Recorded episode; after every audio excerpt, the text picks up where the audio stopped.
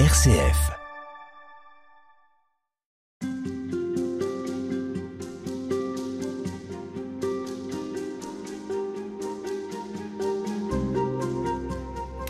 Le cardinal Henri de Lubac est au cœur de notre émission toute cette semaine et on en parle avec vous, Père Emmanuel Decaux. Bonjour. Bonjour madame, bonjour à tous. Vous êtes euh, l'auteur d'un livre qui s'appelle Prier 15 jours avec Henri de Lubac. Dans ce livre, vous vous arrêtez sur l'enfer, sur les grincements de dents dont parle Jésus, sur les châtiments éternels, sur en fait cette réflexion de la vie après la mort. Qu'est-ce que de Lubac euh, a dit de l'enfer euh, réfléchi?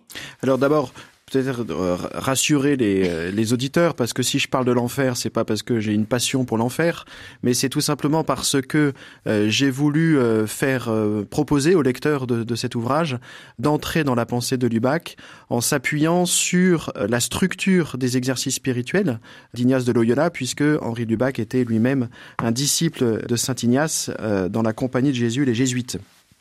Or, dans les exercices spirituels, dans la première semaine des exercices spirituels, Saint Ignace de Loyola propose une méditation sur l'enfer. Alors euh, peut-être que ça donnera pas tout de suite envie aux auditeurs d'aller faire une retraite spirituelle de Saint Ignace, et pourtant, et pourtant, euh, c'est passionnant de l'air de rien euh, de s'arrêter sur cette question de l'enfer et de s'y arrêter avec Henri de Lubac. Pourquoi? Parce que Henri de Lubac ne parle pas de l'enfer comme on pourrait l'imaginer nous avec comment dire toutes cette, ces représentations qu'on a plus ou moins effrayantes de l'enfer. Henri Lubac, il en parle de manière très concrète en fait. Et qu'est-ce qu'il dit en s'appuyant toujours sur les pères de l'Église? Il dit l'enfer, c'est la rupture, c'est la désintégration de l'unité originelle. Nous sommes faits hommes et femmes, au milieu de la réalité qu'est la création, nous sommes faits pour faire cette expérience de l'unité, de relation qui, entre nous et avec tout le cosmos, c'est pour ça d'ailleurs qu'il a beaucoup soutenu Teilhard de Chardin sur cette question de l'unité avec le cosmos, nous sommes faits pour goûter cette joie, cette grâce de l'unité. Et donc l'enfer, qu'est-ce que c'est? C'est que lié au péché, je me coupe de cette unité de cette unité avec Dieu, évidemment, et de cette unité avec les autres, et on pourrait rajouter avec le cosmos. Ça une... veut dire l'enfer sur Terre, là, ce dont vous parlez. Finalement, oui. c'est pas cet enfer euh, post-mortem. Exactement, exactement. C'est-à-dire, ce qu'il dit, c'est que on peut parler de l'enfer comme si c'était un truc, il faut faire gaffe, il faut qu'on soit gentil sur Terre, parce que sinon, à la fin, on n'aura pas assez de points pour aller au paradis. Non, pitié, sortons de ça. L'enfer, c'est une réalité dont on goûte malheureusement, dont on peut goûter malheureusement aujourd'hui. Euh, la, la, réalité, il n'y a pas besoin de d'allumer mmh. très longtemps la télévision aujourd'hui pour le voir. Il cite à un moment donné Maxime le Confesseur, qui n'est peut-être pas euh, votre lecteur euh, du soir préféré, ni ceux des auditeurs, en tout cas ça n'est pas le mien, désolé. Maxime le Confesseur, c'est un moine et théologien byzantin, oriental donc, qui est mort en 662. Henri de Lubac dit Maxime le Confesseur considère le péché originel comme une séparation, une fragmentation, on pourrait dire, au sens péjoratif du mot, une individualisation. Vous voyez, le péché originel, c'est cette rupture d'unité, le fait que j'engage ma liberté, non pas pour nourrir la relation avec l'autre et avec le tout autre, mais en, en me coupant des autres et de Dieu. Et de ce fait-là, l'enfer, c'est cette atomisation, on pourrait dire, mmh. qui fait que je ne suis plus relié à ce qui fait, ce qui fait ma vie et ce qui fait ma joie. Quoi. Je ne suis plus relié parce que je rejette Dieu, en fait. Parce que je rejette Dieu et les autres et le monde dans lequel je suis. Ouais. Je me considère comme un homme suffisant. C'est ça qui est derrière. Et il va jusqu'à dire que l'homme euh, sans Dieu n'est pas vraiment humain. Ce qui fait l'humain, c'est Dieu. Ce qui fait l'humain, c'est Dieu parce que Dieu, il est Trinité. Dieu est relation, Père, Fils et Saint-Esprit. Dieu est donation permanente. Et donc, si nous sommes créés à l'image et à la ressemblance de Dieu, comme le dit le livre de la Genèse, c'est que nous sommes appelés à vivre de cette réalité qui est la réalité de l'union, de la relation euh, permanente. Et donc, vivre le, péché, l'enfer, ça n'est jamais que la, rupture, que la, la coupure de ce qui fait notre réalité profonde et dont Dieu est, comment dire, la source euh, parfaite, quoi. Hmm. Alors ça va le conduire à, ce livre euh, Drame de l'humanisme athée, écrit en 1944. Qu'est-ce que c'est pour lui l'humanisme athée? Qu'est-ce que ça peut bien vouloir dire? À cette époque-là On rappelle de Lubac qu'il a traversé tout le XXe siècle. Euh. L'humanisme athée pour pour Lubac, c'est euh, la volonté d'honorer la réalité humaine, d'où le mot humanisme, mais c'est un humanisme qui veut se comprendre à partir de lui-même. Et donc c'est un humanisme qui ne veut pas d'autres références que euh, ses propres euh, capacités. Il y a un moment donné où il parle du progrès. Et Henri de Lubac ne nie pas la richesse du progrès humain, et la richesse des capacités, des potentialités de l'humanité euh, dans, dans ses grandes inventions. encore une fois, il a traversé tout ce siècle d'industrialisation passionnant, hein, absolument génial. Mais il dit que un progrès qui se pense comme la solution à toute la recherche et la quête, notamment spirituelle, mais pas que spirituelle, mais toute la quête de ce qu'est la nature humaine, ce progrès finalement serait la pire chose que l'homme pourrait vivre s'il n'est pas encore une fois référencé à celui qui est la source et qui donne sens à notre identité humaine, qui est Dieu, Père, Fils et Esprit Saint. Dieu, relation d'amour, trinité d'amour.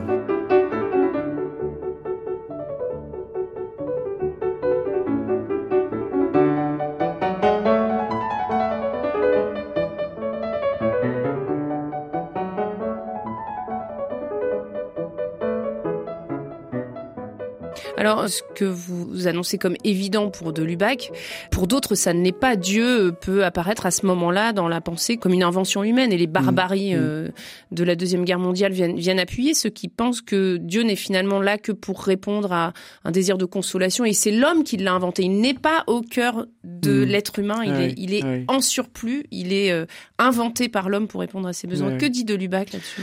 Je, je lisais il y a quelques jours un article de monsieur Salamito qui est professeur euh, en histoire euh, antique à la Sorbonne et dans, dans la revue Codex et il parle de ceux qui, euh, comme Michel Onfray ou d'autres, qui remettent en cause l'existence de Dieu et, l'existence de Jésus. De, Jésus, pardon.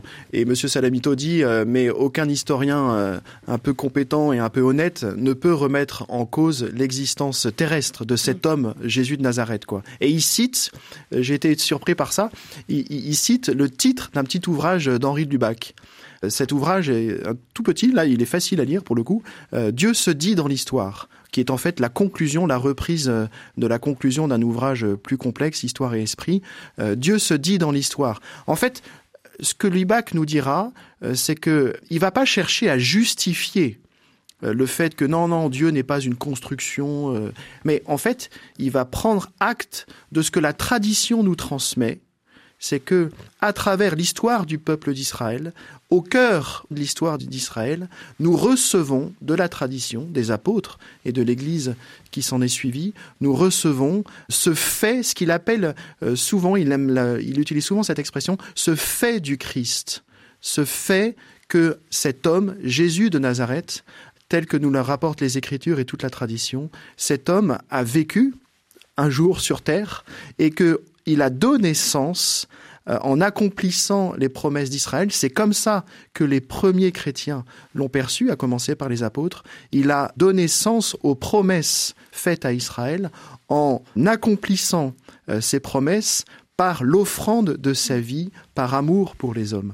Donc, Henri Lubac ne cherchera pas à vous euh, convaincre ou à convaincre celles et ceux qui, on peut le comprendre, nous disent non mais vous avez fumé la moquette, pardon pour l'expression, mais vous avez inventé quelque chose.